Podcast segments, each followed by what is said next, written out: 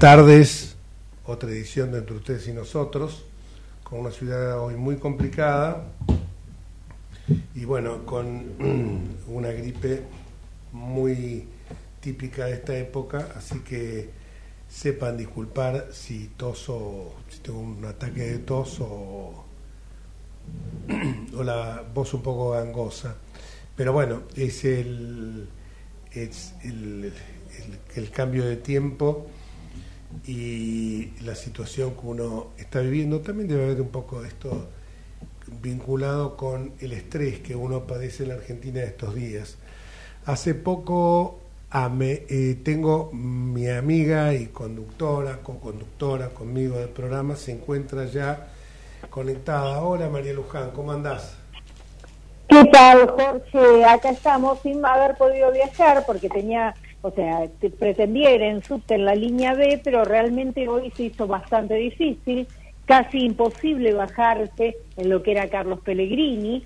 Eh, en la esquina, vos sabés que está todo cercado y vos lo habrás vivido para llegar hoy a la radio, lo que te debe haber costado más en ese estado, está todo cercado lo que es Córdoba, Carlos Pellegrini, Santa Fe, desde el día de ayer en realidad, que ah. no estaba cercado, pero sí que este, gente que se encontraba en la zona cortó el metrobús provocando un desastre para lo que es llegar al centro y realmente harta de ver cómo la ciudad todos los días está más llena de gente indigente, marginales, eh, personas que salen de dentro de los tachos de basura con drogas eh, de todo tipo y bueno, y así estamos, ¿no? Así que con muchísima bronca y te entiendo que, que vos encima con, con esta gripe estar en esta, en esta situación de tener que haber ido a la radio con, con esta temperatura, con los cambios correspondientes. No hay ningún problema, lo hago con todo gusto, pero bueno, ahora se ha normalizado acá. Yo cuando vine, vine bien, pero lo que pasa es que eh, no toqué la zona de Córdoba y Santa Fe, vine directamente por el lado de Corriente, o sea que era más, no, no, no, no estaba allá, se ve que se fueron todos para la casa de Jujuy en Santa Fe y 9 de julio. Eh, sí, Santa Fe y Cerrito. Sí, y provocando destrozos a locales que estaban también en la zona. Realmente horrible, horrible lo que se vivió hoy. No vi un solo policía, realmente bastante complicada la situación y eh, muy poco amena, lamentablemente. Los vecinos del edificio de Carlos Pellegrini Córdoba mandando fotos todo de todas las cosas que estaban pasando. No, no, no se puede creer. Sí, realmente es, fue, es muy lamentable lo que está sucediendo, pero bueno, esto es la consecuencia, lo han venido anticipando hace varios días ya eh, distintas fuentes del kirchnerismo, que esto es gimnasia, no lo dicen así, pero sabemos que es gimnasia pre-revolucionaria, esto era el método que aplicaban los foquistas, los guevaristas, haciendo este tipo de ejercicios que iban a terminar después con acciones mucho más violentas. Lo dijo también el delincuente, digo delincuente porque se robó la vacuna eh, del COVID de Eduardo Valdesa, que yo tenía un tipo, dentro de todo, siempre me pareció, lo digo así porque no tengo drama.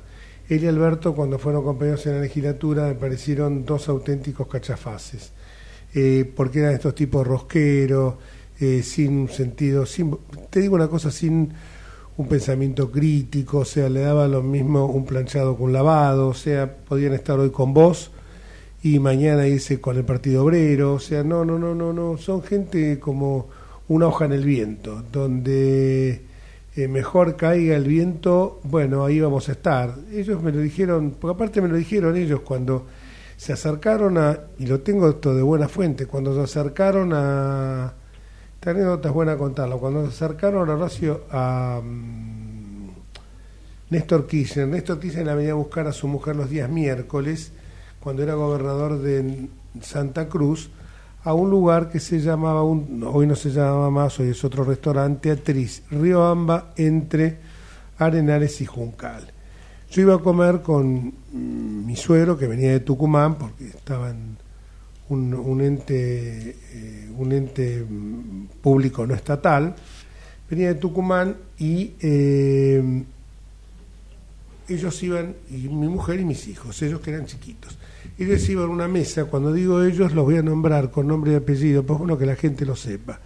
Alberto Fernández, Eduardo Valdés, Guillermo Olivieri, Gustavo Vélez, y se me escapa por ahí algún otro nombre que seguramente eh, creo que estaba Jorge Arguello, iban a hablar con él y entonces me decían acercate a la mesa porque le estamos vendiendo, entre comillas, que vos sos una pata radical que queremos acercar a su candidatura presidencial. Ignoraba yo quién era Néstor Kirchner. Sabía que era un gobernador, un oscuro gobernador de Santa Cruz, y me lo presentaban. Yo, por supuesto, no hablaba ni me hacía cargo de lo que ellos habían dicho. Simplemente que me acercaba sin... Ellos me decían, vos no digas nada, no, no, no me metan en problemas. Bueno, efectivamente, no sé qué le dirían a, a Néstor Kirchner, se ve que algún alguna cosa le deben haber vendido, porque eh, yo en ningún momento dije ni mi acercamiento a él ni de ninguna manera, lo saludaba correctamente. Y le decía, pero ustedes no están tan bien con Dualde, no están tan bien con De la Sota, no están tan bien con Menem. Ah, nosotros somos pragmáticos, estamos con el que gana. Esto lo viví yo cuando fue algunos que estaban con eh, la renovación con Cafiero cuando ganó Menem en un bar donde yo fui testigo presencial y no voy a hacer nombres porque me parece que esta gente digna, a diferencia de estos cachafaces que nombré recién, cayó uno de, que después fueron ocuparon cargos muy altos y estaban todos con la cara larga. Bueno, perdimos. No, muchachos, dijo ganamos, porque si ganó Menem es tan peronista como Cafiero. Y se fueron ahí con Menem y ocuparon cargos importantes. Pero era dentro de una misma línea, dentro del peronismo, pero era la renovación, pero no había diferencias sustanciales entre las que podía haber entre un Dualde, entre, Dualde, estaban con todos, Dualde, los vi hablando con Rodríguez Sá en el bar de Alvear y, todo rosqueando, o sea que lo, lo, importante era mantenerse cerca del poder. ¿Y por qué cuento esto? Porque esto se vincula con lo que voy a contar ahora. Cuando la gente se horroriza lo que está pasando en Tucumán, en, perdón, en Jujuy, cuando la gente se horroriza lo que pasó, la aberración, porque la aberración, un revival, pero como la historia siempre se repite mucho más amplificada, un revival de lo que pasó en Catamarca con en los 90 con María Soledad Morales, esto mismo hoy lo vemos amplificado con Cecilia. Y lo hemos, hemos amplificado porque el poder que tienen estas organizaciones feudales es tan impresionante porque el señor feudal tiene varios feudos a su alrededor. El señor feudal se llama Coqui Capitanich, el mismo que rompía el clarín porque que después se ponen a defender la libertad de expresión, pero no trepidaban en romper un diario Clarín en público, romper un, un periódico. Fuera Clarín, Nación, Página 12 o El Grama, o el Pravda puede decir siempre lo mismo, están atentando contra la libertad de expresión. Entonces, este señor, eh, este señor, esto que yo estoy reseñando, significa que esta gente lo único que le interesa es el poder. ¿Y el poder para qué? Para satisfacer sus ansias personales y también satisfacer sus bolsillos personales. Porque con con las convicciones se dan cuenta que no se come. Con las convicciones parece ser que es un estorbo que uno tiene. Entonces esta gente está con el que le paga mejor, se vende al mejor postor. Alberto Fernández fue un gerente siempre al servicio del que mejor le pagaba. Eso no es patriotismo ni tener valores, eso es simplemente ser un marcador de la política. Entonces, esto es lo que yo a veces trato de hacer entender a la gente cuando dicen son todos iguales, no somos todos iguales algunos somos todos no somos masa, todos no somos masa, porque somos todos iguales, no, solamente a, los que son políticos. Eso se pareciera una atribución hacia todas las personas. Y todos los seres humanos no somos lo mismo. No todos somos masa, no todos somos Alberto Fernández. Y los políticos no todos son masa, y tampoco son todos Alberto Fernández y eh, Valdés y toda esa cofradía que siempre está buscando negocios. Cuando Valdés dice que esto es un anticipo de lo que va a pasar, yo le voy y le pongo en un tuit que me parece que eso es, eh, que el ladrón de vacunas, porque recordemos siempre que Valdés fue uno de los primeros vacunados VIP, eh, y yo le pedí la expulsión de la Cámara conforme marca el 68 de la Constitución Federal, cuando Valdés dice eso, eh, él está señalando que es lo que eso es fruto de la desesperación de perder el poder. ¿Y para qué quiere el poder si no supo transformar la realidad en todo este tiempo? Lo único, por lo único que va a pasar su gestión como diputado es por haberse robado la vacuna. Esos cuatro años, haber robado la vacuna es, muchos me dicen, un ladrón de vacunas. Sí, más grave, las vacunas son un bien público. Hay una malversación de bienes públicos, porque la vacuna era un bien público en ese momento. Entonces, cuando uno... No, ellos creen que lo público es de ellos. Es de ellos. Exactamente. El gobierno eh, financió gremios para los incidentes, de eso no me cabe ninguna duda Ahora, están dando recién por televisión algo que es muy, muy curioso, que es cuando Cristina Kirchner pedía legalizar, cortar el, corte de calles, legislar, perdón, cortar las calles. Y esto me parece a mí tan, tan, tan miserable que hace nueve años atrás pensar así, cuando era gobierno, esto es lo que hace que la, gente no crea en la política. Cuando soy gobierno digo una cosa, cuando soy oposición digo otra. Cuando soy gobierno Digo, no quiero más cortes de calle, están perjudicando a la pobre gente que trabaja, a la pobre gente que necesita estudiar, a la pobre gente que necesita ir al médico, que a lo mejor pierde un turno de un tratamiento oncológico, una operación, están... Ahora, cuando soy gobierno, cuando soy gobierno es esto, y cuando no soy gobierno, soy oposición, ah, están criminalizando la protesta social. Esto es la Argentina que hace, que hace que la gente no crea en los políticos, que abre de la casta, y también lamentablemente cuando aparecen los que se ponen afuera y empiezan a hablar de la casta, como hemos visto con el caso de Miley, después justamente no terminan honrando la política, la sana política. Entonces, esto es la situación. Cuando la gente me dice, ¿por qué hay tanto nivel de abstencionismo y tanto nivel de voto en blanco? Es por estas razones. Porque la gente no cree, porque la gente piensa que esto es un minué, que bailamos un ratito con una persona, la gente no sabe que es un minuero, un baile muy tradicional en la época colonial en la Argentina, bueno, aún en algunos lados se sigue tocando, se sigue ejecutando.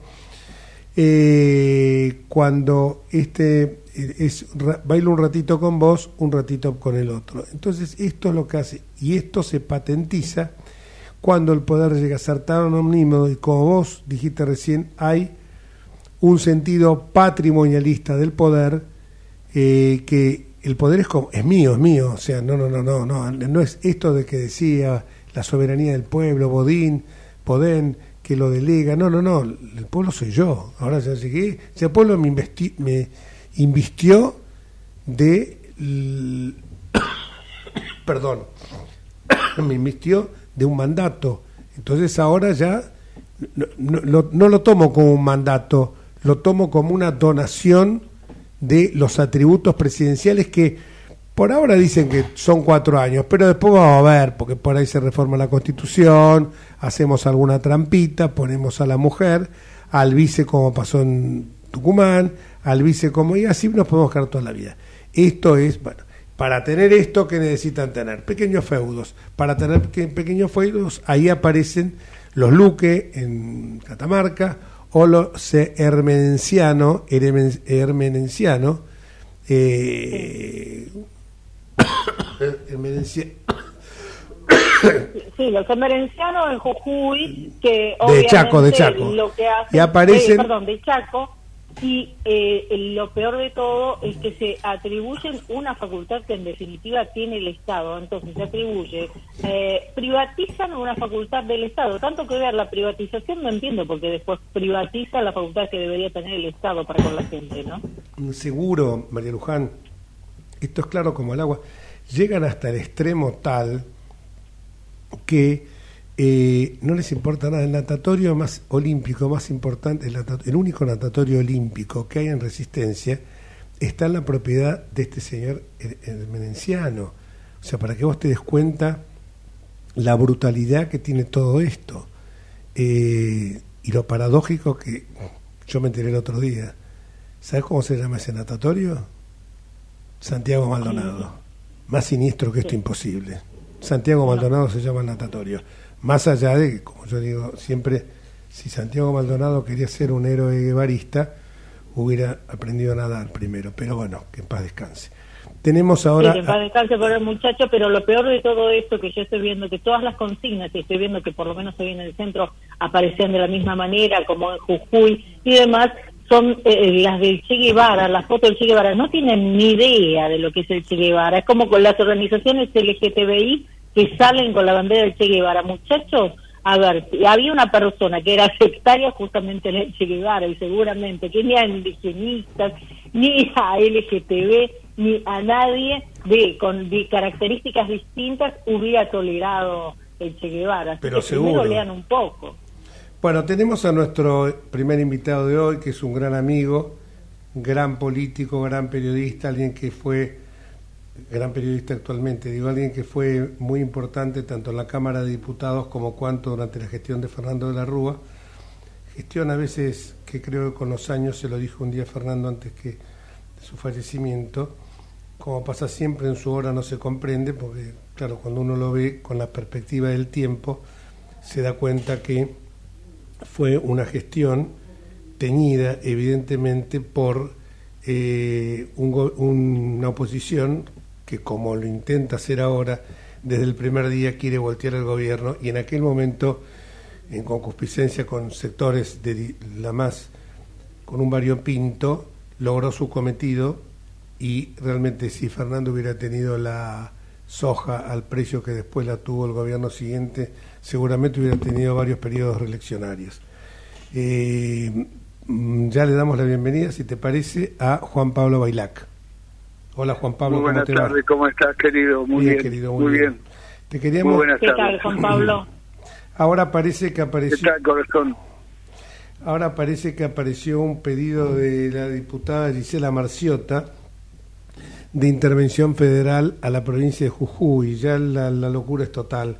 Dame una opinión vos sobre los hechos de Jujuy. Bueno, quiero hacerte primero esta opinión sobre la Marciota. La Marciota es de Capital Federal, ¿verdad? Sí, tal cual. Sí. Eso demuestra que las movilizaciones este, destinadas a generar violencia en la provincia de Jujuy no fue del pueblo de Jujuy, sino de exógenos que intrusaron y llevaron la violencia a Jujuy. Este, demuestra acabadamente que el objetivo es un objetivo del kirchnerismo de pedir la intervención federal o a derrocar al gobierno. Y esa circunstancia de que los vemos a todo el gobierno encabezado por Fernández y la propia Cristina golpeando tan fuerte sobre la eventual y necesaria represión que hubo que hacer para evitar más desmanes y más caos y más destrucción, eh, tenía como objetivo claro que con el caos ese gobierno no iba a llegar al fin. Inventaron, intrusaron toda una movilización de docentes que eh, pacíficamente andaban por Jujuy y se metieron militantes preparados, entrenados para hacer caos y para provocar violencia, como en los viejos tiempos. Nos hicieron esto en el Congreso cuando estábamos en el gobierno con Macri, los hicieron cuando De la Rúa estaba de presidente el, el 20 y 21 de diciembre. O sea, hay gente debidamente entrenada para generar caos. Y el populismo, eh, que vernáculo, este capopulismo argentino, este, aprendió de la Clau y de Moflet, su mujer. Chantal. Este, eh, sí, Chantal, Moflet este, aprendieron que el caos controlado es una de las herramientas de gobernar. Así como tienen la consigna amigo-enemigo, tienen el caos controlado. Como yo lo provoco, yo lo controlo. Perfecto, una definición ah, totalmente acabada. ¿Cómo entendés vos esta gimnasia prerevolucionaria, como algunos llaman? Yo creo que... Mm, no llega a eso. No llega a eso. Y yo creo que lo que están haciendo es metiéndole miedo a la gente con el hecho de que qué es lo que puede pasar. si gana Juntos por el Cambio. Exactamente. Eso me parece el propósito. Seguro, lo que ha, la prensa ha manifestado como, como una suerte de laboratorio y de prueba y error eh, para generar caos en, una provincia como la de Jujuy, que tiene en este momento ocho años de paz, de crecimiento, de desarrollo, de, de crecimiento del turismo, etcétera, etcétera, este, era justamente en una semana larga de turismo este, generar de las complicaciones que le generaron, la destrucción que le generaron, al solo efecto de derrotar las políticas del, del gobernador Gerardo Morales. Esto sirvió también para que mostráramos esa foto tan buena de anoche, de todos juntos por el cambio, que, insisto, como lo vengo sosteniendo siempre, eh, no hay fisuras entre nosotros, pero sirvió para ratificar esta foto, que estuvieran juntos dirigentes de, bueno, básicamente de los dos partidos fundamentales de la coalición, con todo el respeto que merecen los demás, pero que son la Unión Cívica Radical y el PRO si vio esta foto que donde estaban gobernadores, donde estaban los dos candidatos a presidente y donde estaban representantes de otras fuerzas políticas. Yo no digo que sean menores, pero digo, a ver, el, peso que tiene esta alianza UCR y PRO es superlativo en relación a las otras eh, fuerzas políticas. Creo que nadie se puede ofender.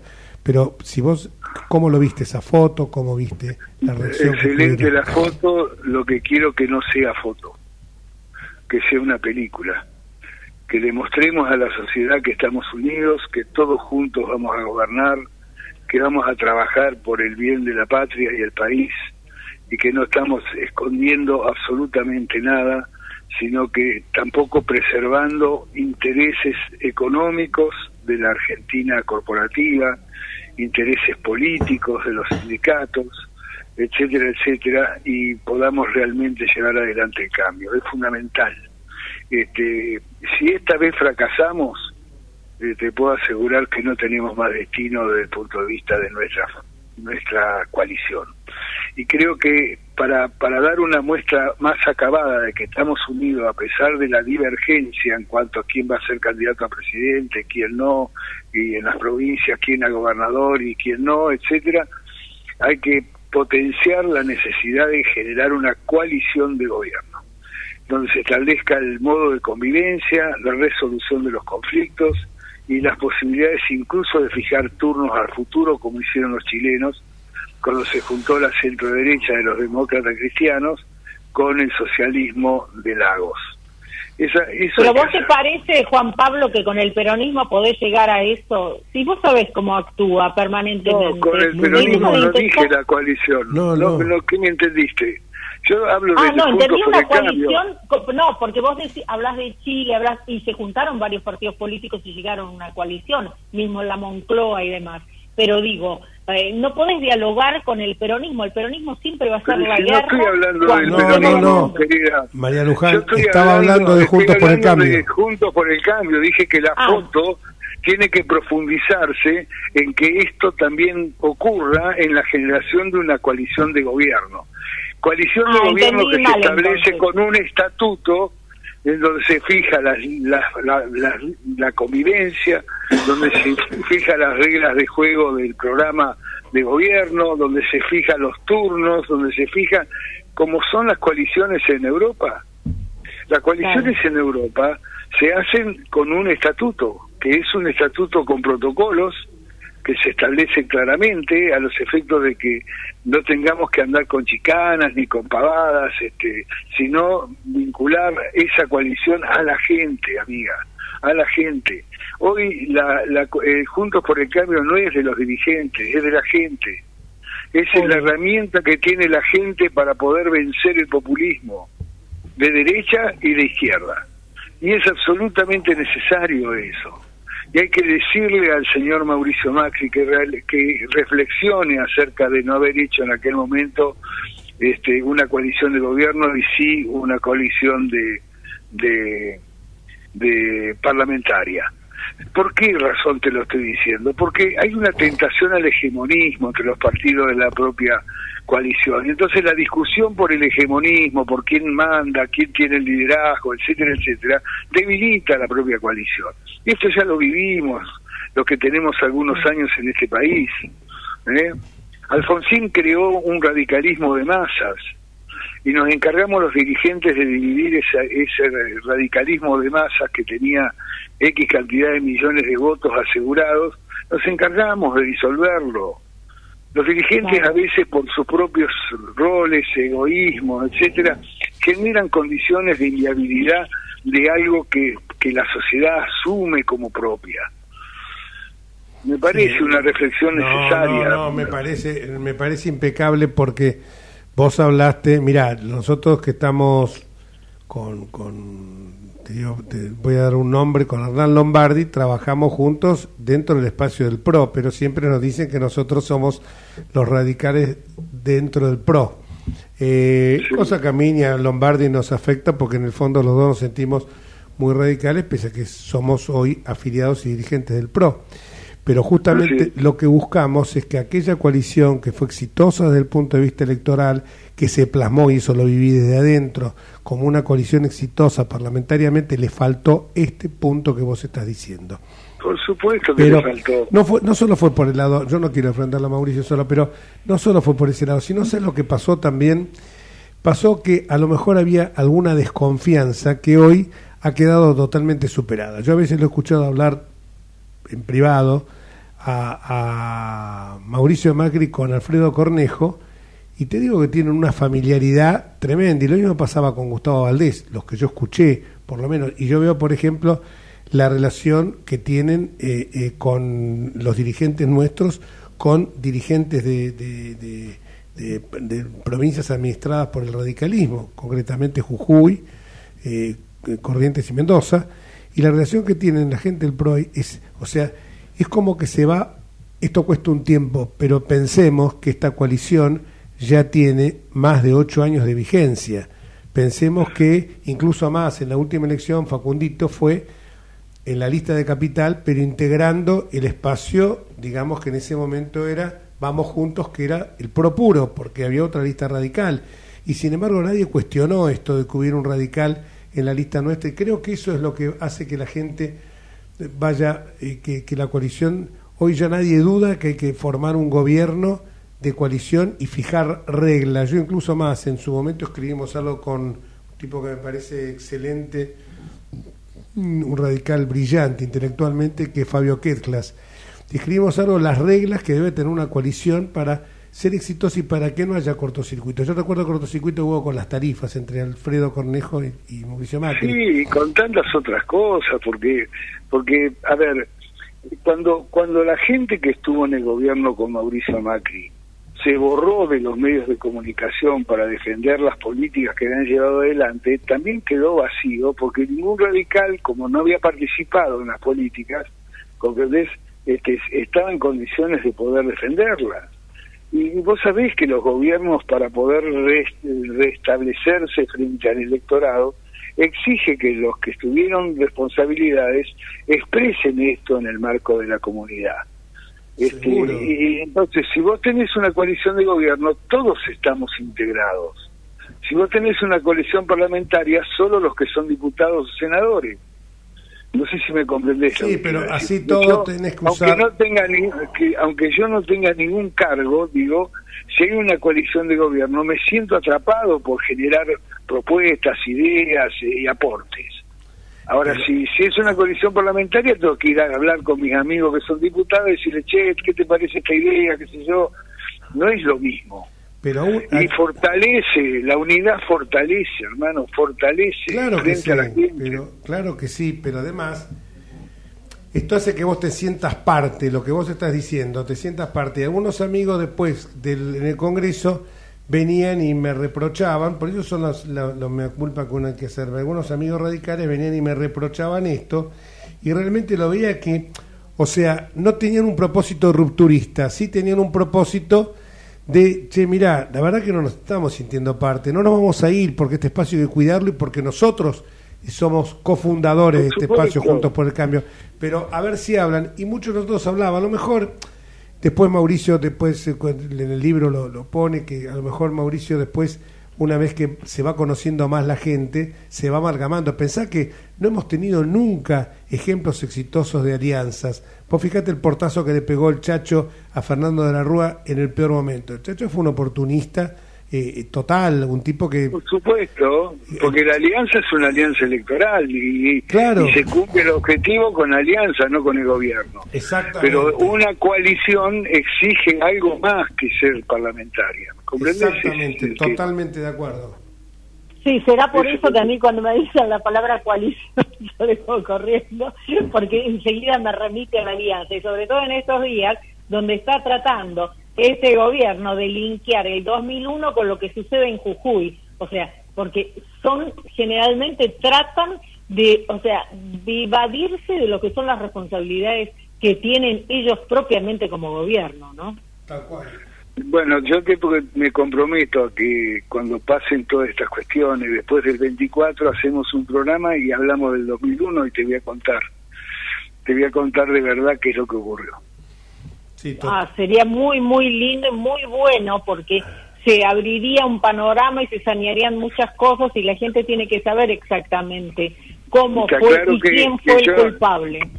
Que yo no soy crítico, de, no soy crítico de cine ni tampoco guionista. Por tanto, lo que yo te voy a contar es lo que viví, lo que vi, lo Claro. que leí y lo que padecí. sí, sí, Sí, sí. lo sé, lo sé, Algunos hechos los conozco de boca tuya y también de boca de Hernán, eh, de Hernán. Lombardi lo conozco, pero sería bueno que vinieras acá al estudio cuando estás en Buenos Aires. No, podemos Te hacer- aviso, me y hacemos todo un programa dedicado al 2000, a 2001 Dale. que Dale, lo, lo han castigado tanto y tan mal a Fernando de la Rúa y como pasó con su momento, no hago parangones, como pasó en su momento con Ilia, con Frondizi, con todos los Tal cual. presidentes con, con el mismo Alfonsín, en el momento la gente los denosti. Después cuando empiezan a ver, no solamente en el tema económico, que ven los indicadores que han sido brutalmente buenos, pero yo me acuerdo de la fantochada que le hacían a De la Rúa con el riesgo país, algunos que hoy están eh, en los medios de comunicación denostando Sí. al Uno se llama. Eduardo, uno se llama Eduardo. el otro se llama Daniel, eh, que le ponían el muñequito y Antonio, le ponían el muñequito y, se, y lo cargaban con el riesgo país. Por suerte hoy también dicen lo mismo, pero en aquel momento a lo mejor no comprendieron de que a ese tipo había que ayudarlo. A porque era un tipo muy capaz que se preparó para esto, B porque había ganado abrumadoramente y C porque el tipo evidentemente eh, le tocó un momento, porque era muy capaz, pero le tocó un momento económico pésimo. Y encima tenía una oposición que ya había anticipado, porque anticipan siempre, esto es el futuro, la había anticipado con los 13 paros generales que Gualdini le hizo Alfonsín. Así es. Un abrazo Por grande. eso, por eso los no peronistas tenemos que tener claridad en las instituciones que armamos para gobernar, para tener gobernabilidad y para que nadie se exceda de los límites. Sí. Muchísimas gracias, Sí, sí, Juan Pablo. Mucho frío en Gracias. Bahía, Un mucho frío en grande. Bahía, mucho frío en Bahía. Oh, Me terrible. imagino. Un abrazo enorme. Cuídate, cuídate, negro. Hasta luego. Un abrazo. Interesante, muy interesante. Creo que es hora de la pausa, ¿no, Jorge? Sí, es hora de la pausa. Hágalo usted, señora. Bueno, nos vamos a una pausa, volvemos enseguida porque tenemos más información.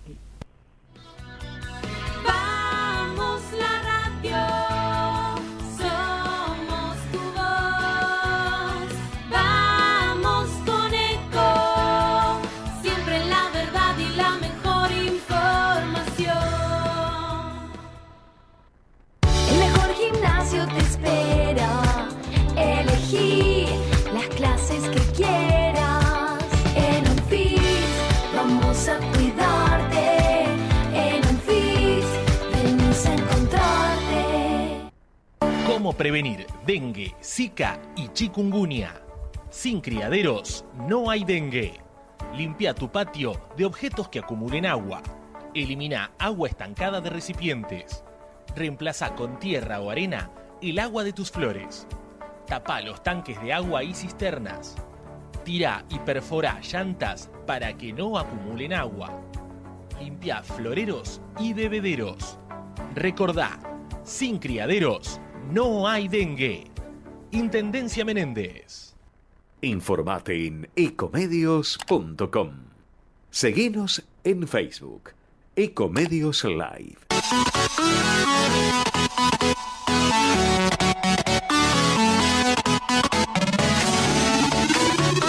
Escribanos en tu ciudad. Nuestro consejo es prevenir problemas.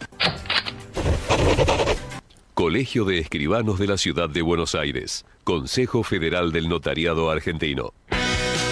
El Colegio Profesional Inmobiliario auspicia este programa. Colegio Profesional Inmobiliario. Cada vez más profesionales. ¿Conocéis los planes de salud de Andar, la obra social de los viajantes vendedores? Planes para empleados en relación de dependencia, monotributistas y particulares. Solicita un asesor comercial al 0810 345 0184.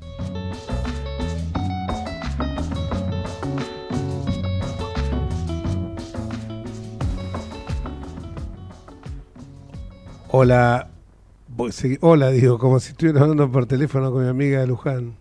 Pero está del otro lado, es como si hubiera un celular. Hola Luján, ¿cómo estás? Sí, acá estamos. ¿Cómo estás? ¿A eh, quién estás saludando? A vos. Es poco profesional esto que estoy haciendo, ¿no? Sí, ¿no? Eh, ¿Cómo, cómo? Siendo una periodista besada, esto que he hecho recién es muy poco profesional, ¿no? No, para nada. Ah, bueno. Por favor, al contrario, es lo, que pasa en una transmisión y como corresponde cuando uno está en vivo. Pero no quiero dejar de preguntarte, Jorge, ¿qué opinas acerca de la designación de Patricia Bullrich como su vice a Luis Petri? Mira, me parece designación. Yo Luis lo conocí en la Cámara, me pareció un tipo muy sencillo, muy, muy buen tipo.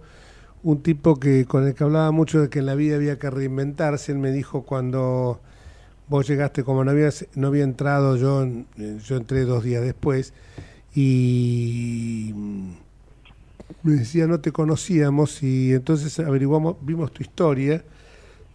Estamos en un acto en la Bolsa de Comercio, y entonces me dice, y yo veo que vos te has reinventado en tu vida, sí, obviamente, porque si vos no te reinventás, te morís.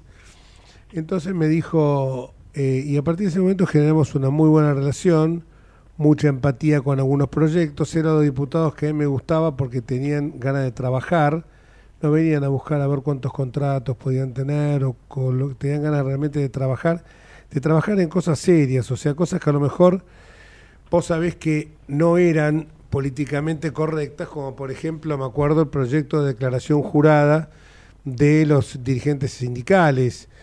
Eh, vinieron un montón, che, no te metas en este lío, vamos a comprar. Siempre está el famoso dejarlo para mañana y después, claro, vas dejando para mañana y te encontrás con la gente durmiendo en la calle. Porque todo, Claro. todo es una cadena, ¿te das cuenta? Si vos... Entonces, bueno, son esas cosas que después Mira, tendría que revisar, pero hicimos muchos proyectos juntos. Después él se larga a gobernador de la provincia y le digo yo, bueno, eh, ¿sabes lo que me ocurrió, se me pasó en este momento? El candidato a vicepresidente podría haber hecho, si hubiera hecho bien las cosas, Omar de Marchi. Eh, podría haber sido candidato a vicepresidente, mirá vos. Pero hizo mal las cosas porque, bueno, eh, estuvo en un sector, después se fue a otro y, y, bueno, eso genera cierta desconfianza, porque vos decís, viste, no, no, no, no. Así que bueno, eh, pero se me pasó recién por la cabeza, como yo todo lo digo eh, espontáneamente, no estoy coacheado, como se dice ahora, y como hay algún, algún candidato que aparece hiper coacheado. Pero entonces eh, lo vi, me, siempre me pareció un tipo macanudo.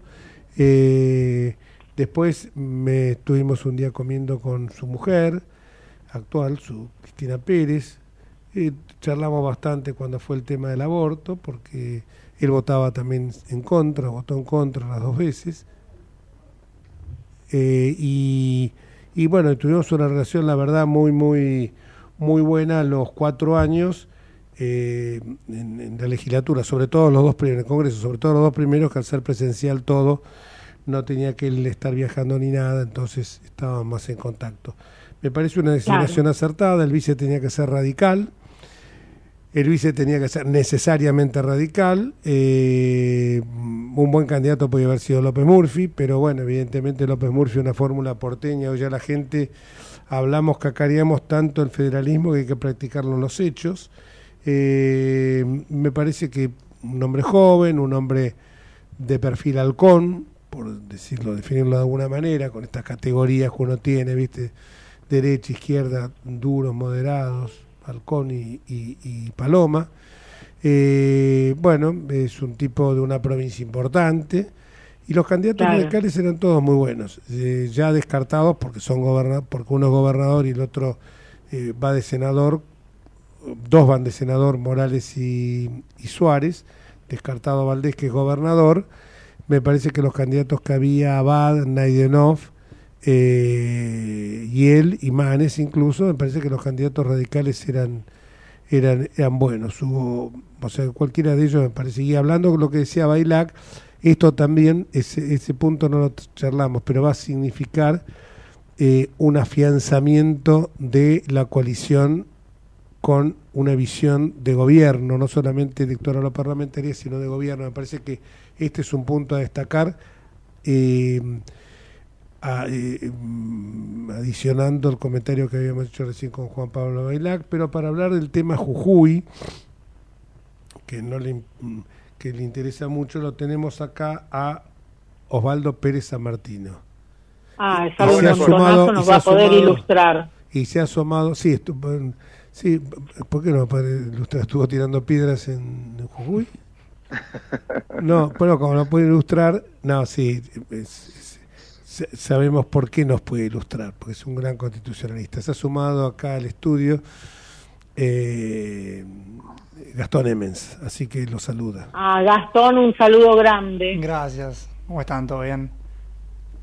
Osvaldito. Hola, hola, ¿cómo les va? ¿Qué tal? ¿Cómo andan? Bien, Osvaldo querido, eh, ahí hay varias cosas. Vamos a ver si lo podemos meter todo en 15 minutos. Primero, eh, cuando apareció esta norma, allá por, le hemos hablado en su momento, cuando apareció este proyecto, realmente tenía algunas eh, cuestiones que nos parecían que eran redundantes en relación a que repetían artículos de la Constitución Federal, o por lo menos el decir que se garantizaba el derecho de reunión, el derecho a transitar libremente, ya son normas todas que están en la Constitución. Este, este englotonamiento que tenemos de normas nosotros es tremendo, pero ya estaba en la Constitución. Entonces, eh, yo digo, cu- ¿cuáles son? eh, vamos Sí. a, a la parte jurídica. Ya sé que la parte Eh. jurídica no te interesa a vos porque por lo que hemos hablado te interesa más el tema político, pero tirame algunos títulos de lo que te pareció esta Constitución con lo sí, poco yo, a, con lo- a- a ver, yo,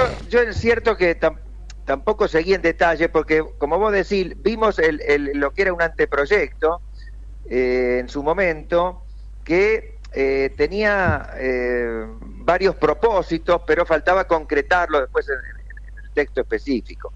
Es cierto, algunos de esos artículos, eh, como decís vos, eran redundantes o son cuestiones ya establecidas por la Constitución o en algún caso por el Código Penal. Eh, las provincias no eh, legislan sobre cuestiones de, de fondo, ¿no? En materia penal, por ejemplo. Eh, así que parecía más y parece más en ese caso como un, intento de, de reforzar la voluntad de cumplir con esas normas que crear normas nuevas, ¿no? Quizá lo del derecho de reunión pueda tener al- algún sentido, porque ahí es muy importante eh, cómo se lo re- cómo se lo reglamente y si puede reglamentarse, que nosotros siempre hemos entendido, y recuerdo las discusiones en el ámbito de la, de la ciudad de Buenos Aires, en la legislatura, frente a quienes, eh, particularmente de sectores de izquierda en aquel momento, eh, creían que era un derecho absoluto.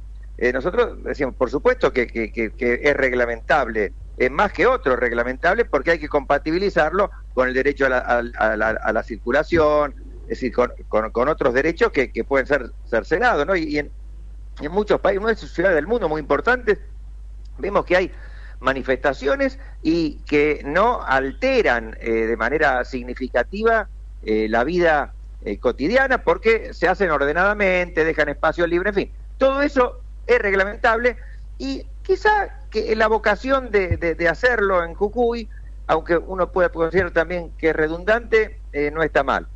Eh, ahora, eh, después está la limitación de la reelección, que, que- me parece bien. Eh, eh, después están los artículos que generaron eh, al- alguna polémica, como sobre las, las comunidades indígenas. En fin,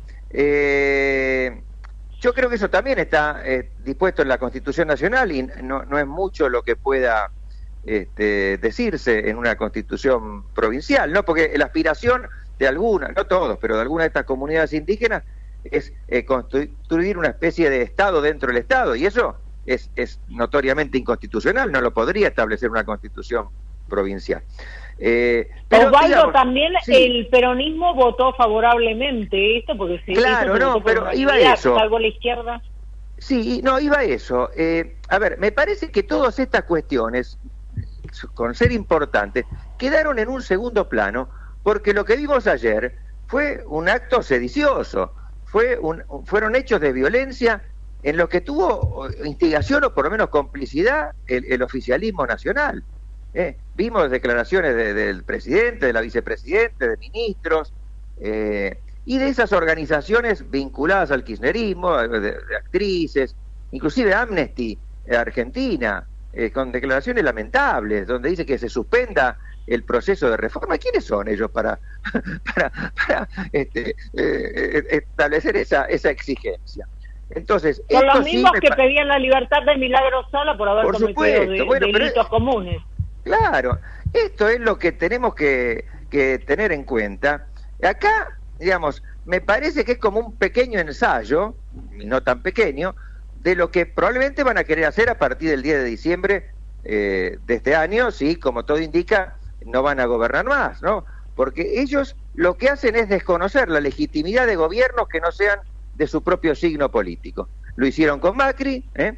recordemos el símbolo eh, ya desde la, primera hora de negarse Cristina Kirchner a entregarle eh, los atributos del mando. Eso parece anecdótico, pero no, era mucho más que anecdótico. claro que sí. Eh, esa simbología expresaba un desconocimiento de la legitimidad del nuevo presidente. Eso es gravísimo. Y, ellos, digamos, desde, desde, ese minuto hicieron todo lo posible para este, socavar esa legitimidad, eh, llegando, bueno, a, lo que siempre recordamos, a, lo de las piedras en el Congreso, este, que ahora eh, eh, escuchaba un dirigente sindical, no recuerdo ahora el nombre, que decía, bueno, en aquel momento tiramos 14, ahora habrá que tirar 28. Es decir, no es que se arrepiente, al contrario, van por más. Frente a eso, digamos, quienes estamos del lado republicano, en sus distintas vertientes, me parece que tenemos que eh, perder cualquier tipo de, de, tibieza, ¿no?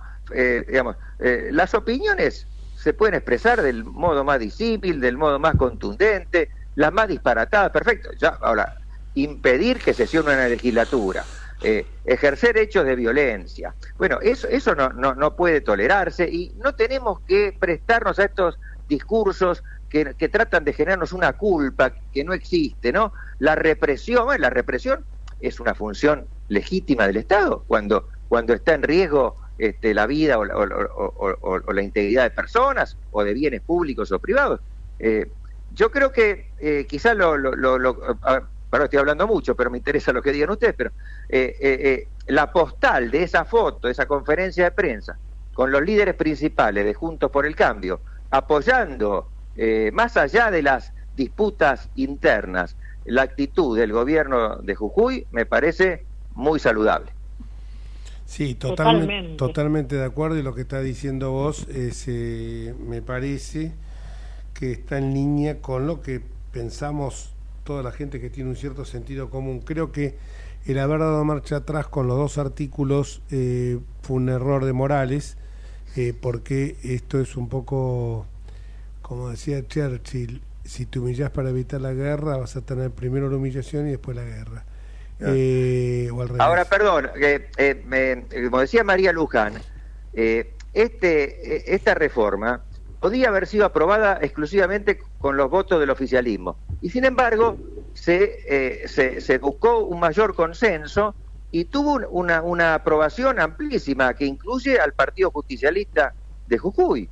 entonces no se puede dudar de su legitimidad. No, eso, eh, está, eso está fuera de toda discusión. Por eso digo, lo que pasa es acá su movimiento es lo mismo que decía el foquismo, ¿no es cierto? O sea, está ejerciendo una gimnasia, se están entrenando, lo dijo Valdés, esto, el, chanta de Valdés, el, ¿cómo se llama? Sí, lo dijo. El cachafaz, un tipo que rosquero, un tipo, eh, un, oportunista de la política.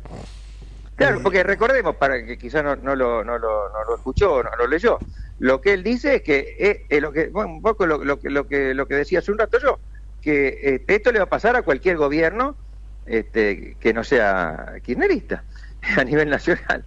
Bueno, eh, te- te- digamos, ¿por qué no creerle que esa es la vocación de ellos? ¿Por qué no vamos a creer el, eh, cuando dicen algo de esta gravedad? Si, si, si realmente se atreven a decirlo, es que tienen la, eh, la firme convicción de hacerlo, ¿no? que Entonces va- tenemos que estar, tenemos que tener mucho cuidado y estar atentos y no este, eh, acobardarnos, ¿no? Pa- Para, para, para actuar con firmeza frente a lo que ven. Seguro, hoy aparece ahora también cómo, cómo les cómo mienten y ahora la, mm, presidenta en- de facto está, mandó un comunicado de Naciones Unidas del Alto Comisionado en Derechos Humanos, pero si uno lo lee detenidamente, el que lo firma es un representante de la oficina regional Ah. del alto comisionado, o sea que no es el equivalente a Bachelet. Incluso más, esto es un disparate. Me río. Y pero es un disparate mayúsculo, ¿sabes por qué? Porque no le puede mandar eh, el Naciones Unidas una recomendación a un gobernador de una provincia, un estado subnacional. Se la tiene que mandar al gobierno. Y bueno, se la mandó. Dice, estimado señor gobernador, permítame solicitar a usted una reunión con el fin de abordar el impacto que la implementación de la reforma constitucional adoptada pueda tener ejercicio de derechos humanos. ¿Quién es para decir eso? Ah, bueno, bueno. Bueno, pero ya- Jorge, No, no, es lo que derecho internacional para- no lo aprobaron. Es lo que vimos cuando fue lo de Maldonado. Porque ellos tienen, eh, está bien que no representa a todas las Naciones Unidas, pero tienen algunos vínculos internacionales y en el ámbito regional que sa- salen a jugar en estos casos, ¿no? ¿Y qué dijo ese comisionado o ese señor eh, de, de lo que pasa en el Chaco? Eh, eh, por favor, eh, esta es una injerencia indebida de, de una persona, o aunque fuera de un grupo, o, o- o de, No, una vale. mesa. de no sé. Pietragala Eh, se fue con el tango 04 con 10 personas allá. Al Chaco nadie fue. Cuando de Pietragala, eso es de mujeres, diversidad y, y género. Le corresponde al ministro. La ministra está callada la boca. La Marciota y la y la Ceruti se callan la boca. Ahora eso sí, Marciota acaba de presentar un proyecto, siendo diputada de la, de la capital, de la ciudad autónoma, un proyecto pidiendo la intervención federal de Jujuy. O sea, te das cuenta que todo, la locura es total acá. Es la Pero- desesperación. Vamos claro, pero a hablar como en el café, es la desesperación porque ven que pierden la torta. Esa es la verdad historia. Claro, porque, a ver, eh, este- esta reforma, eh, que además fue este, acordada con el Partido Justicialista, eh, no tiene nada, este, eh, digamos, eh, particularmente grave, aunque, nosotros pudiéramos coincidir, no, no, no tiene nada que pudiera ser ta- irritativo. Me parece que, que lo crean ellos el caso, crean ellos, usan esto como excusa para lo que les intenta, que lo, lo, lo que intentan, que es realmente ejercer la violencia, presionar, eh, porque si no, realmente no se entiende. Mientras que lo del Chaco sí es gravísimo. Ahí tenemos un, todo lo que aparenta ser un crimen eh, de, un, de una familia estrechamente vinculada a- al gobernador. Eh, eh, bueno, lo que le está saliendo a la luz es, es, es monstruoso. Y frente a eso, estos pseudo organismos de derechos humanos, ¿qué dicen? Nada. Eh, Luján, te interrumpimos cuando vos ibas a hacer un comentario. que- Perdón. no, te- los dos te No, no, no me interrumpieron, no. No, ibas Lo a hacer un comentario. No, ibas a hacer un comentario que tiraste una punta y yo dije, qué interesante lo que viene ahora, pero. Comentalo. Eh, no, fundamentalmente es que no aprobaron derecho internacional porque no saben cómo se manejan los organismos internacionales de los derechos humanos respecto a las naciones. Y por lo tanto, en todo caso, la recomendación nunca va a ser para un gobernador, sino va a ser para un gobierno. Y las recomendaciones no salen de un empleado de una oficina, sino son consensuadas luego de una asamblea y no es que es inmediato. Cuando se hacen recomendaciones es después de un estudio que se mandaron representantes al lugar donde esos representantes después de un estudio mandan todo un informe, por lo tanto realmente dudo de la veracidad de lo, no de vos obviamente Jorge, sino de la veracidad de la de las pavadas que mandó la vicepresidenta, ¿no? Sí, sí, sí, evidentemente bueno, entre los que votaron hay un diputado Rivarola los que votaron favorablemente, que es la mano, el hombre de masa en la provincia de Jujuy, uno de los Claro. diputados constituyentes que votó esto. Bueno, no me extraña porque ellos se integraron una coalición provincial, ¿no? Que, que, que, que la coalición eh, que triunfó con, con Morales a la cabeza, así que eh, eh, no está mal, es lógico. Ahora, después, a nivel nacional tienen una actitud ho- hostil, eh, una, eh, entonces no, no se, no, no se entiende. Este, eh, ¿cómo, ¿Cómo el partido justicialista, digamos, nacional, eh, va a, a pretender- ¿qué- ¿Cuál sería el, motivo de la intervención, no? Eh, eh, no- realmente no, no lo puedo comprender. Esta chica Marciota puede decir cualquier cosa. pues, este, Es eh, no, no- inimputable. Claro. Bueno, ahora hablando de intervenciones, Grabois también le pide la intervención a Alberto Fernández del partido justicialista que Alberto Fernández preside porque Grabois dice que no lo dejan presentarse. Es, es todo, algún día quiero volver a la cordura, quiero ver, no quiero ver más. No, no, en serio, te hoy lo comentaba en un almuerzo bastante grande, bastante importante. Y lo comentaba en un almuerzo que decía, quiero terminar con, el de- con este debate ramplón que hay que uno pone en la televisión sí, sí, sí. y en cualquiera de los que sea, que está bien, tienen todo el derecho, pero machacan, machacan, pero al fondo, eh, después voy a hablar con ustedes de un programa que vi el otro día en el canal, en un canal de televisión, no vamos a hacer el nombre, que hablaban de un ensayista francés sobre inteligencia artificial, admirable, y los peligros de la inteligencia artificial. Pero bueno, nos tenemos que ir, porque acá nos echan, ustedes no están, pero véanlo a Gerardo que agita los brazos. No Salud. Morales. No, no, no, Gerardo. Y que no es Morales, sí, sí, Que no es Morales. No, Morales ya, Morales ya nos hubiera cortado. Muy bien como se debe hacer cuando se trata de, de imponer el orden. Y nos vamos. Sí, sí, es lo que debía hacer. Bueno, gracias hacer. Jorge, saludos a todos. Ya, chau, chau. Hasta luego. Nos nos encontramos vamos el próximo miércoles, ya miércoles, presente. Abrazo, Jorge. Chau, abrazo y nos vemos el miércoles que viene si Dios quiere. Chau.